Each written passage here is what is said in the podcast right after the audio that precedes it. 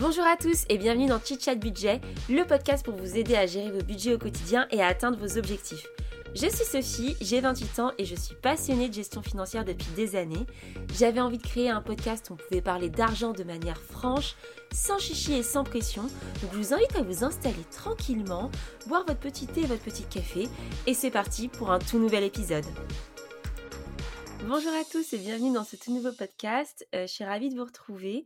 Aujourd'hui, je voulais un peu plus parler d'investissement avec vous, mais pour moi, une des premières étapes avant de, commencer à investir et de, construire sa liberté financière petit à petit, c'est eh bien de constituer son épargne de précaution. Alors, que vous soyez un peu novice sur le sujet ou pas, je pense que c'est un épisode qui peut vous intéresser parce que je vais parler de, plein d'aspects de l'épargne de précaution, pourquoi c'est important, comment se la constituer, quels sont, quels sont les principes de l'épargne de précaution. Et, à partir de quel moment bah, on commence à investir enfin? Mais c'est un concept très important pour avancer en toute sécurité parce que c'est vrai que l'investissement, ça comporte des risques et il faut aussi savoir se protéger et, pas, et pas avoir un coup dur qui pourrait nous mettre dans le rouge.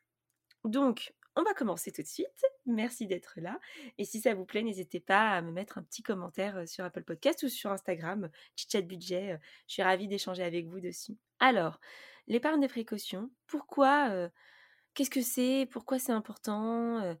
En quoi ça consiste? En fait, c'est le terme qu'on utilise pour un peu cette épargne de sécurité. Vous voyez, le, matelas de sécurité, cette, petite liasse de, billets qu'on met sous son matelas en cas de coup dur.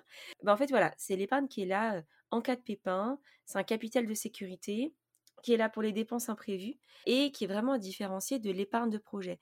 L'épargne de projet, c'est voilà, vous avez envie de faire des travaux ou vous avez envie d'acheter un appartement, vous avez un réel projet derrière, ça c'est une épargne différente. L'épargne de précaution, elle est vraiment là en cas de coup dur. Alors, pourquoi c'est important? Vous êtes ici sur un podcast qui traite de budget, d'investissement, d'épargne, donc vous vous dites mais qu'est-ce qu'elle nous raconte avec son épargne de précaution On a compris, etc. Mais en fait, vraiment, même si vous êtes quelqu'un d'alerté, que vous gérez bien vos finances, parfois les imprévus, ça arrive. Et parfois, ce que vous avez prévu arrive plus tôt que prévu. je vais vous donner un exemple. moi, je suis propriétaire de ma résidence principale dans une copropriété où il y a des travaux de copropriété à faire. Donc ça, je le savais, je l'ai prévu dans mon budget quand j'ai acheté. J'ai acheté des côtés. Enfin voilà, c'est un budget que j'ai prévu. Et, et, là, je viens de recevoir un message où en gros, on, me demande si je suis capable d'avancer certains frais de travaux de copropriété avant d'obtenir certaines aides. Enfin, bref, c'est un peu complexe. Et si je suis capable de sortir 12 000 euros en six mois, quoi. Et, là, quand vous recevez ça, vous êtes là, euh, tachycardie, est-ce que je suis capable de le faire, etc. Sauf que moi, bah, comme j'ai une épargne de précaution que j'ai fait au fur et à mesure, bah, en fait, j'en suis capable aujourd'hui. Je suis capable de sortir cet argent sans être stressée, sans me dire comment je vais finir mes fins de mois, sans que ce soit trop compliqué et, et en étant totalement sereine.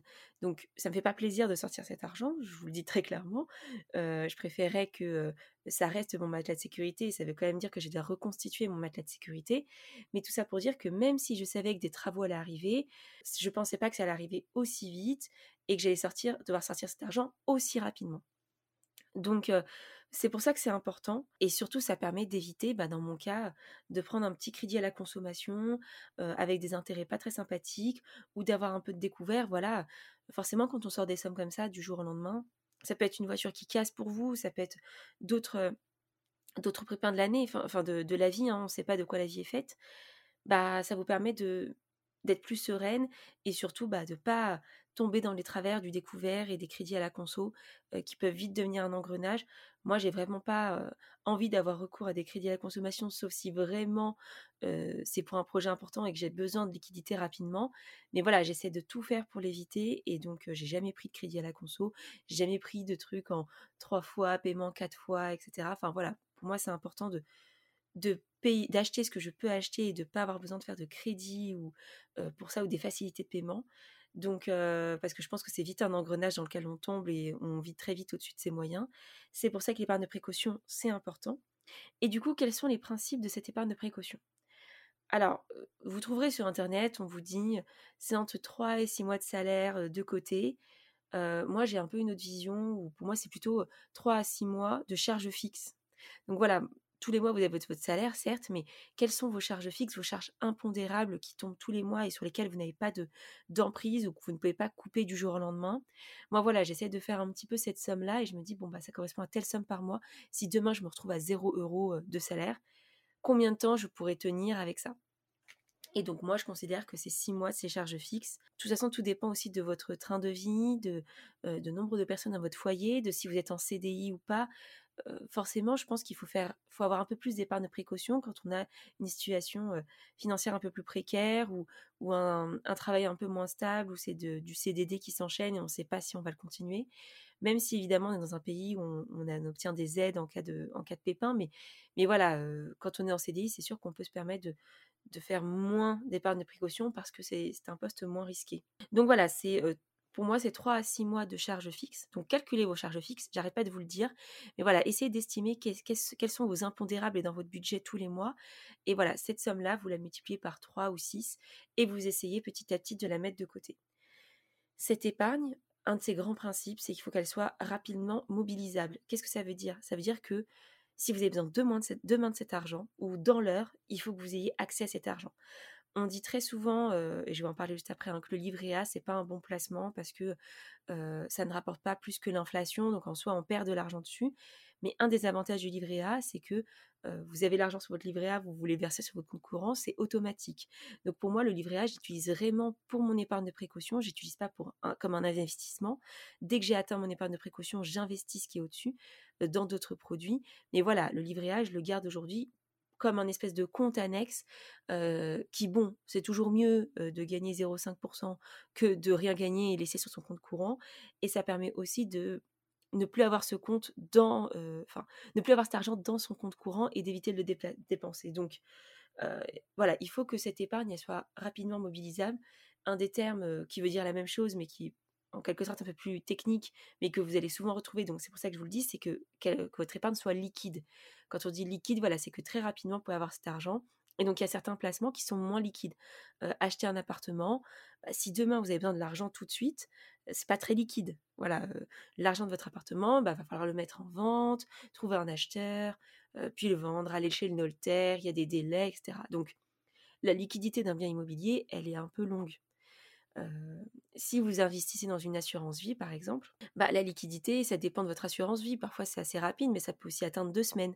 Vous voyez ce que je veux dire? Donc, il vaut mieux avoir une épargne de précaution assez liquide, parce qu'un pépin, une voiture qui pète, peut-être que demain, vous avez besoin de l'argent tout de suite pour aller chez le garagiste et vous n'avez pas le temps d'attendre de fermer un livret, voilà, qui, qui n'avait pas comme but d'être votre épargne de précaution. Donc, la liquidité de votre épargne, elle est très importante. C'est pour ça que je dis aussi que le rendement, il est assez secondaire sur ce livret, enfin sur cette épargne de précaution. Moi, cette épargne de précaution, c'est pas un placement. Voilà, je ne le vois pas comme un investissement, je le vois vraiment comme un matelas de sécurité qui me permet justement de pouvoir investir le surplus et me dire bon bah ça va, je peux investir ça, je peux me le permettre parce que même si en quelque sorte je perds ma mise, bah j'ai toujours ce matelas de sécurité qui me sécurise. Donc voilà, c'est pour ça que je m'intéresse pas trop au placement et au rendement de, de mon épargne de précaution. Je la mets sur mon livret A. Un livret A, c'est un plafond de 22 930 euros, je crois, ou voilà, pratiquement 23 000 euros. Avant que mon épargne de précaution atteigne 23 000 euros et que 23 000 euros, ça correspond à 6 mois de charge fixe, il va m'en falloir du temps. Il va me falloir une villa à 1 million d'euros, un yacht en charge fixe. Vous voyez ce que je veux dire? Ça ne correspond pas à mes charges fixes. Donc, ça correspond très bien à ce type de projet d'épargne de précaution. Donc voilà, moi je me le mets sur mon livret A. D'autres, vous avez peut-être accès à des livrets très liquides qui sont un peu plus avec un peu plus de rendement. Parfois, il y a des questions de revenus, le livret d'épargne populaire, etc si, vous avez l'occasion de le faire, faites-le. pour les jeunes, ça peut être votre livret jeune qui est un peu plus rémunérateur que le livret A. Voilà, le plafond est beaucoup plus bas, mais vos revenus, ils sont aussi beaucoup plus bas. Donc, essayez d'abord de remplir ce genre de petits livrets qui sont liquides et faciles pour vous et qui ont un meilleur rendement. Moi, maintenant, j'ai plus accès à ces livrets, mais avant, voilà, c'était sur mon livret jeune mosaïque au Crédit Agricole que je mettais cet argent. Donc voilà, mes petits conseils mmh, sur les principes de l'épargne de précaution. Et maintenant, comment on constitue cette épargne? Quand on épargne tous les mois, on dit en général que c'est bien d'épargner 10% de son salaire et de mettre ça bah, du coup sur son livret. Moi, je vous conseille vraiment de d'essayer d'épargner un peu tous les mois. c'est pas la peine de faire un gros virement d'un coup sur votre livret A, sur votre livret A et d'avoir accumulé ça sur votre compte courant parce que c'est pas une très bonne pratique. Je l'ai déjà dit dans des podcasts précédents.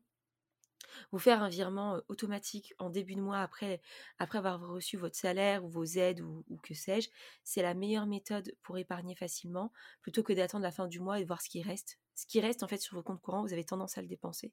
Donc vraiment, faites-vous un virement tous les mois en début de mois de 10% de votre salaire au moins. c'est un minimum. Essayez de faire ça si vous pouvez. Évidemment, si aujourd'hui vous n'êtes pas encore dans une démarche d'épargne de précaution, que vous avez des dettes à rembourser, etc., focalisez-vous sur vos dettes. Hein. Je ne vous dis pas ne remboursez pas vos dettes et faites une épargne de précaution. L'épargne de précaution, elle arrive après le remboursement des dettes. Mais, mais voilà, 10%, c'est déjà un premier bon objectif. Pour vous donner une idée, moi, j'épargne 50% de mon salaire. Ça, j'arrive à le faire parce que je suis entrée dans une démarche d'extrême réduction de mes dépenses, que ce soit sur mes charges fixes que j'ai réussi à déduire, et ça c'était le sujet de l'épisode précédent, mais aussi des charges variables que je suis de plus en plus. je fais assez attention tout en profitant clairement de la vie, et évidemment que le confinement, ça m'a aidé dans cette démarche. je, n'achète pratiquement plus de vêtements, enfin voilà, j'ai drastiquement réduit mes dépenses. Je fais aussi très attention à mes, voyages, à mes déplacements.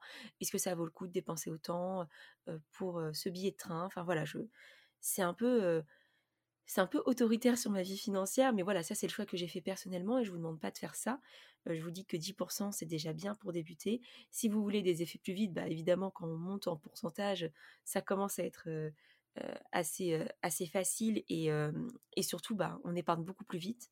Donc moi je sais que c'est un avantage que, que j'ai pris ces habitudes et je pense que je vous ferai un, épisode vraiment dédié sur comment épargner 50% de son salaire. Mais, mais voilà, commencez petit à petit, il vaut mieux le faire un peu tous les mois, ne pas laisser sur votre compte courant tout votre salaire et vous faire un virement, mais constituez-le petit à petit. Alors il y en a qui vont mettre un an, deux ans à réussir à constituer, d'autres où ça va être l'histoire de quelques mois. C'est aussi beaucoup une question de volonté et si vous voulez vous constituer rapidement, bah, je vous conseille de, faire de grosses coupes dans vos dépenses et vos charges.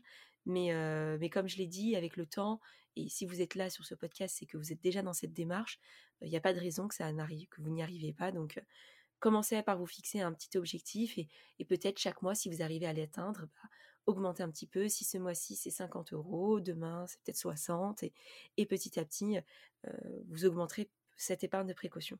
Et du coup, pour conclure, en fait, quand on l'atteint, cette épargne de précaution, quand c'est bon, on a atteint notre objectif, on fait quoi? On fait quoi? On fait quoi du surplus? Bah, Moi, je me dis, moi, ma règle, c'était vraiment, dès que je l'atteins, je me dis, euh, qu'est-ce que je fais avec cet argent et comment je l'investis? Et c'est là qu'on se demande quels sont nos projets, quels sont nos objectifs un petit peu. Même si vous pouvez l'avoir avant votre épargne de précaution, mais vraiment, je réinsiste, l'épargne de précaution, ce n'est pas une épargne projet. Si vous avez besoin d'acheter un appartement, vous n'êtes pas censé taper dans votre épargne de précaution. Évidemment, au début, si vous avez un projet à, court terme, vous allez taper dedans, mais c'est vraiment pas l'idéal. moi, quand j'ai acheté mon appartement, à la fin, j'avais plus d'épargne de précaution mais parce que c'était pas réellement une épargne de précaution, c'était plutôt une épargne de projet et qu'à l'époque, j'avais pas encore les moyens pour me faire cette épargne de précaution avant mon envie d'achat de, résidence principale. Mais tout ça pour dire que normalement, il faut vraiment les distinguer et l'investissement intervient après. Donc, posez-vous la question de quels sont vos projets. Si c'est l'achat d'un appartement, si c'est un tour du monde ou tout simplement des travaux de rénovation chez vous. Et commencez voilà, à voir comment petit à petit vous pouvez investir le surplus. Moi, par exemple, j'ai investi en SCPI pour des raisons très particulières parce que j'ai travaillé dans ce secteur et du coup, c'est un, produit financier que j'aime bien et qui, a plutôt un aspect sécuritaire pour moi, même si ça comporte des risques. La SCPI, pour ceux qui ne connaissent pas, en fait, en gros, c'est plusieurs clients qu'on va appeler associés qui mettent de l'argent ensemble et qui achètent des parts à un fonds qui est tenue par une société de gestion et qui, elle, va acheter des immeubles, par exemple, pour mettre une entreprise dedans, ça va être de la logistique, de l'hôtellerie, enfin voilà, c'est de l'immobilier commercial, ça peut être aussi en immobilier résidentiel, mais moi, c'est pas dans ça dans lequel j'ai investi. Et du coup, en fait, on, obtient des loyers, ces loyers ne sont reversés au prorata de notre investissement. et comme, en fait, on a beaucoup de locataires, des secteurs d'activité différents, dans des pays différents, on va dire que c'est une certaine dilution du risque. Voilà, c'est un peu moins risqué que si vous avez juste un appartement locatif et un seul locataire et que demain il décide de plus vous payer, bah vous avez 0 euros. Alors que là, sur des dizaines de colocataires, si j'en ai un qui paye pas, bah, j'aurai un moins bon rendement, mais c'est pas si grave au global.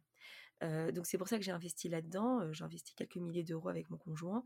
je pense que je vous ferai un épisode dédié parce que voilà, j'ai travaillé dans ce secteur-là, donc j'ai plein de choses à dire sur comment bien choisir sa SCPI les rendements, pour moi, ils sont toutes sommes corrects. Après, des investisseurs immobiliers vous diront Ah non, mais moi, à moins de 10%, j'investis pas, ce genre de choses. Moi, je considère qu'il faut faire aussi en fonction de son profil et je pense que j'ai un profil plutôt. voilà, j'ai besoin de sécurité et, et dès que j'ai cette sécurité, je pars sur quelque chose d'un peu plus risqué. Et la SCPI, bah, c'était un produit que je connaissais, donc pour moi, ça correspondait à cette sécurité qui est, je le répète, relative, ça comporte des risques, mais comme l'investissement locatif en, en, comporte. Donc, donc voilà, j'ai investi dans des CPI. Ensuite, j'ai ouvert mon premier PEA où j'ai mis 1000 euros dessus. Donc pour l'instant, c'est tout petit, mais voilà, c'est petit à petit, en fait, l'argent que j'ai en plus, bah, je le mets dans ces, dans, dans ces, dans ces placements. là, j'aimerais bien ouvrir une assurance vie. Je ne l'ai pas encore fait. J'ai préféré ouvrir mon PEA avant d'ouvrir mon, mon assurance vie. Et, là maintenant, je commence à réfléchir à acheter mon premier investissement locatif en direct, un petit studio. Voilà, là je, fais des recherches parce que bah, j'ai réussi petit à petit à, monter en, épargne de projet et, et que j'en suis capable. Et ce qui est intéressant notamment dans l'investissement locatif ou l'investissement dans sa résidence principale, même si d'autres personnes vous diront que votre résidence principale n'est pas un bon investissement, mais je crois que là aussi je ferai un épisode sur le sujet. C'est qu'au niveau des banques, on va déjà souvent vous demander un apport, donc là c'est vraiment votre épargne de projet, mais surtout parfois on va vous dire mais est-ce que tu mets tout ton apport dans le projet? Ah mais après tu n'auras plus d'argent. Enfin, ça, rend les banques un peu frileuses. Donc si au final, vous avez quand même de l'épargne de précaution et vous dites, ah non, non, moi je mets 10 000 euros, 15 000 euros dans ce projet, mais après j'ai 5 000 euros de côté, voilà, pour les imprévus. La banque, elle est beaucoup plus sereine. Avec vous, elle a, beaucoup plus tendance à vous prêter. Donc, c'est aussi un argument quand vous avez besoin d'investir, notamment sur des crédits immobiliers. voilà, les banques sont plus rassurées quand vous avez de l'argent à côté après, votre, après votre financement. Donc, Évidemment, quand vous commencez sur l'épargne de projet, parfois votre projet peut être plus important et vous avez besoin de plus de liquidité et vous allez taper dans votre épargne de précaution. Comme je disais, c'est pas l'objectif, mais il faut penser en tout cas à, se la reconstituer, à reprendre des bonnes habitudes. Et, je pense que si vous écoutez ce podcast ou ce type de contenu, bah, c'est que vous êtes dans cette démarche. Donc, je pense que j'en ai fini là sur l'épargne de précaution. moi, c'est vraiment un moyen de me sécuriser, de me sentir à l'aise et de ne pas avoir peur du futur. voilà, en ayant quelques milliers d'euros de côté. mais j'ai pas envie non plus bah, de remplir mon livret A au max. Et il ne faut pas tomber dans les travers en fait de l'épargne de précaution, se dire ah non et moi j'ai besoin vraiment de mettre 20 000 euros de côté toute seule et je me sens bien comme ça. très bien si vous avez un train de vie très élevé et que ça correspond à vos dépenses. Mais moi, c'est pas mon cas. Et, et remplir mon livret A, c'est pas du tout mon objectif parce que je sais bien que c'est pas un placement très rentable. Donc pour l'instant, ça me convient très bien en épargne de précaution, en une épargne très liquide que je peux avoir tout de suite. Mais il faut aussi passer à l'action au bout d'un moment et se dire bon bah c'est bon, j'ai atteint ce matelas de sécurité. Maintenant, je peux commencer à vraiment investir et, il faut y aller. Je pense que c'est aussi ça dans l'investissement, c'est que très souvent on écoute du contenu, on lit des blogs, on lit des livres, donc on est super motivé. Mais en fait, à un moment, il faut passer à l'action et il va falloir forcément falloir prendre des risques. Mais le risque, il peut toujours être mesuré et avec une épargne de précaution, c'est aussi un moyen de mesurer ce risque. Donc, j'espère que ça vous a intéressé. N'hésitez pas à me faire des retours sur l'Instagram. J'aime toujours parler avec vous. Et puis, je vous retrouve la semaine prochaine pour un nouveau podcast sur un nouveau sujet. À plus!